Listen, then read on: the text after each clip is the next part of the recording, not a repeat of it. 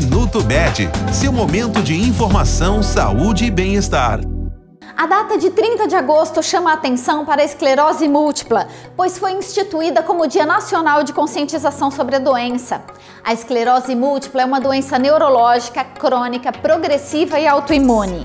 Isso significa que as células de defesa do corpo atacam o próprio sistema nervoso, causando lesões no cérebro e na medula, podendo afetar também os olhos. No mundo, mais de 2 milhões de pessoas apresentam esclerose múltipla. A maioria dos portadores tem períodos de saúde relativamente boa, alternando com períodos de piora nos sintomas. A menos que a doença seja muito grave, o tempo de vida geralmente não é afetado.